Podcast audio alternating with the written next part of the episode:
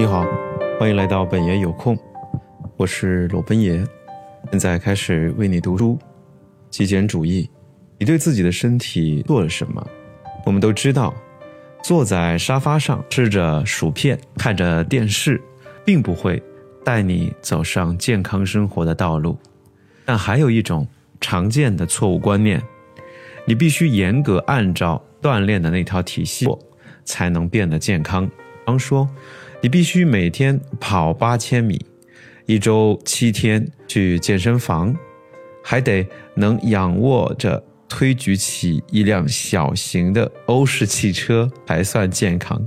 这并不是事实。定义锻炼，我们不打算练得像个健美运动员，我们关心的是身体健康、体型匀称，对自己的身体状况。感觉良好。在过去的几年间，我们试验了一些对我们有效的方法，其他很多东西对我们没有什么用。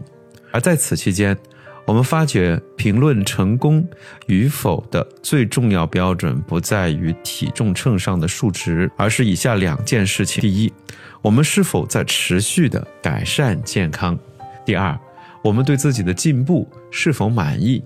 这就是我们对自身成功与否加标准。因为减掉了你想减去的体重，但仍旧对自身健康状况不满意，这种事情也是有可能的。事实上，这件事情就曾经发生在 Joshua 身上。通过结合余速主义和间歇性的进食，Joshua 在几年之内减去了七十斤。表面上看起来好极了，然而这当然，而且，这当然也是一件好事儿。然而，在二十八岁的时候，尽管体重已经比以前轻了很多，但他肌肉松弛、软弱无力。接下来，经过两年时间，他养成了一些细微简单的日常习惯，让他在三十岁的时候成功瘦身，达到了有生以来的最佳体型。日常锻炼习惯，这些年，我们俩都尝试了各种的锻炼技巧。以求改善自身的健康状况，我们每周去健身房四至六次。我们试过跑步、举重和其他各种运动。好消息是，这些都有成效。诚然，有些运动比其他更好一些，但可以肯定的是，任何运动都比什么也不做要好。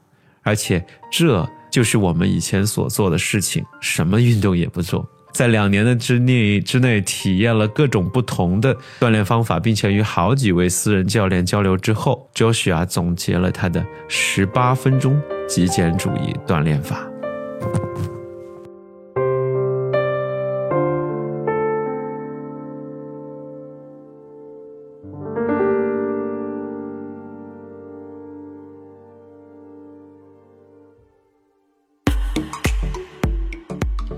如果你喜欢我的音频，欢迎在评论区留下你的留言，或者给我点赞。